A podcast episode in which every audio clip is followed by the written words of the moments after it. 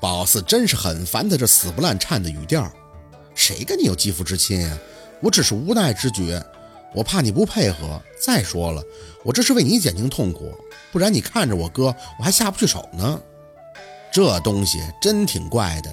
你说割自己吧，一咬牙就划破一道；但是割别人，这个轻重，宝四还真不太好掌握。不生气的情况下，他觉得自己真是做不出太狠的事儿。当然，前提是不生气。秦森抬手拍了一下陆佩的肩膀，不管怎么说，这事儿算过去了。你也算是了桩心愿。这么多年了，你一定很想沈舅舅，对吧？陆佩的腮帮子紧了紧，手又从兜里掏出了烟盒。这下看见他抽的烟了，可惜是外国的。努力的看清烟盒上的英文字母，他在自己家的楼下烟店没见过。但是这个烟的味道很好闻，不单单只是烟丝的味儿，还很甜。别抽了，秦森声线很平稳的在旁边开口：“我知道你难受，但是抽烟也解决不了问题。”陆佩没应声，烟叼在嘴里，手一摸兜，可能是没带出打火机，带着几分说不出的焦躁，想要转身回到书房，秦森却伸手拉住了他：“没火就算了，就算是我跟你讲这个烟的劲儿不大，也不能这么来呀。”我今天晚上要去干妈那里，你有没有什么要我转达的？宝四略一挑眉，这现在通讯的这么方便，还传话啊？就算早听秦森说过，但是亲眼目睹二十一世纪还玩人力传声，最重要的还是不差钱儿的，怎么想怎么怪。没有，陆佩不耐烦地吐出一句话，告诉他别烦我，也别管我的事儿，催我回去。秦森点头，好，那我就说你都很好。陆佩没就此事多言语，而是转脸看向宝四：“他能留下来吗？”“留下。”秦森不解看了宝四一眼：“他留下做什么？”陆佩看着宝四的眼神深沉的说不出来：“作伴儿啊。”宝四莫名的慌张：“我不要。”心里其实很矛盾，其实硬要挖挖，自己有那么一丢丢想要陪他说说话的冲动，但是也很清楚，他不会好好说的。在他眼里，就像秦森讲的，宝四只是个有意思的陌生人，这样的相处很累的，揣着一大堆的回忆却不能说，也不能让他想起来十岁的那个宝四。与其这样，真的还不如保持距离，毕竟不是一个世界的人。宝四能对陆星月所做的最大的保护，目前来看就是远离。你急什么呀？陆佩轻呵了一声，牵起一侧的嘴角。只是开个玩笑，让你留下来，岂不是逼你自刎了？宝四垂眼没言语，想着自己劲儿劲儿的跟他说的那个夏日绝句，没想到他居然这么走心。秦森瞄了宝四一眼，就继续开口：“那我们先走了，夏宝四，走吧。”薛宝四，陆佩阴晴不定的脸看不出真正的表情。夏叔说过，他随母姓，大名薛任，另一个名字就来头大了。四大妖姬宝四，宝四愣了愣，他居然就此事儿故意提醒秦森，不是那个宝四，我的宝四是保护的，不是是那个草字头的宝，草木繁盛的意思。我跟那个宝四不一样，他是不爱笑，我是出生以后特别喜欢。说说的就无语了，这解释什么呀？有什么好解释的呀？毛病。陆佩呵呵两声，看向秦森。听到了，薛宝四，别叫夏宝四了，我听着别扭。随母姓。秦森有些蹙眉的看着宝四，为什么随母姓呢？这个问题怎么回答呀？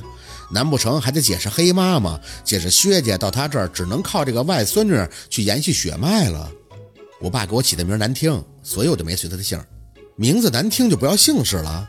宝四一脸认真的看着秦森，点头。是的，很难听，听完会把人吓到的，所以我妈很生气，就让我随母姓了，就这么简单。秦森居然也会八卦了，那给你起的什么名啊？嘿，还真没完了。宝四清了一下嗓子，吓人。秦森又被呛着了。陆佩不死不活的在旁边补刀，哼，看来出生是很丑啊，这给夏叔叔刺激着了。宝四急了，是仁义道德的人，只是连着念不好听。你说夏文东也是，白瞎这么好听的姓了，吓人，怎么不叫活见鬼呢？看着他们俩的脸，真是伤不起呀。从昨天晚上到现在都没好好休息，胡乱的摆摆手，算了算了算了，我要回家了。秦森可能以为宝四生气了，宝四，我没别的意思，那咱们走吧。说着还带着看了陆佩一眼，有事电话联系吧，我大概半个月以后回来。陆佩轻轻的点了一下头，算是回应，眼神却看向宝四，只是分辨不出他表达的东西，也不想分辨，很乱。宝四就是很想走，闷着头跟在秦森的身后，结果脚下刚要踏下楼梯时，却觉得身后一紧，有些不悦的回头看向陆佩：“你又扯我书包。”身前已经下了一半楼梯的秦森回头看到这情景，也有些不解：“陆二，你怎么了？”陆佩没有回答。只是看着宝四手上的力道一紧，哎了一声，就被他扯着书包提溜到了身前，好悬就双脚离了地了。那真是生气呀！在学校的时候，宝四最恨被别人这么扯着书包了。你干嘛呀？站好！他面无表情地看着宝四，吐出两个字。在宝四还满脸怒气想要开口回骂时，突然就张开胳膊，直接抱住了他。你哎！宝四吓得不轻，还没等反应过来。只感觉他的一只手压住宝四的后脑，紧紧把他的脸按在他的肩膀里侧。宝四不明白这是什么意思，鼻子里顿时就满是那种甜甜清爽的烟丝味道，有点像薄荷。懵了一下，宝四都想掐自己。薛宝四，他在抱你啊，在占你便宜，可你居然还有心情在研究什么薄荷？这脑袋里长包了吧？陆二，你。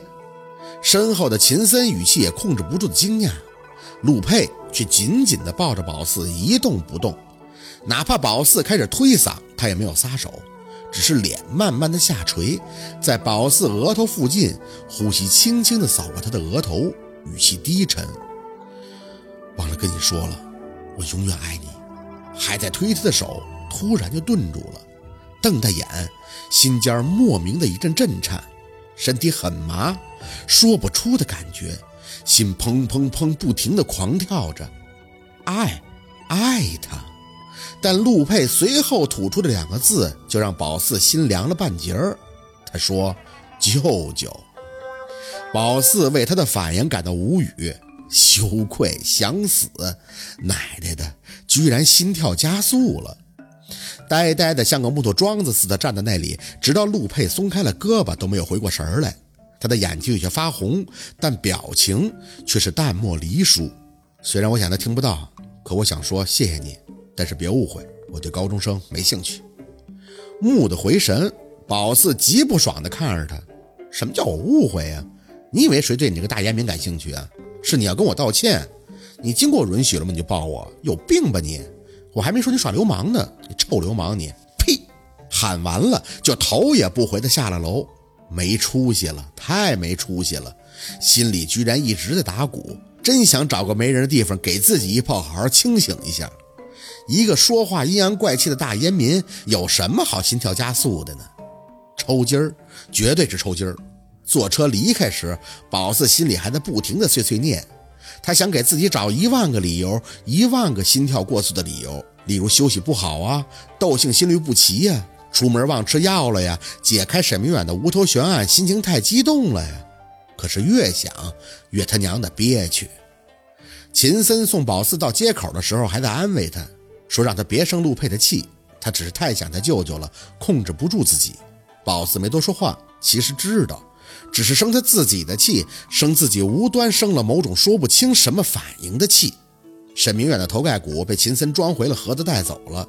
他说：“要是想见沈明远，可以随时去他家看。”宝四说：“最重要的不是去看他的头骨，自己希望的是让他好好的下葬。”秦森点了点头，很认真地回道：“沈明远会安稳下葬的，有他在就不会出问题。”宝四撑着雨伞，扯着嘴角看他笑笑，转身走的时候，不自觉的就想起了一首老歌，还真是往事不要再提，人生已多风雨。纵然记忆抹不去，爱与恨都还在心底。沈明远的所有爱恨都只能埋在心底了吧？他明明死得那么惨，却跟陆佩说他很好，走得很好，即便心酸，可是人。又必须逼着自己向前看。宝四多想着太姥姥、姥姥他们呀，可是这些情愫却只能藏在最心底，不敢碰，也害怕去碰。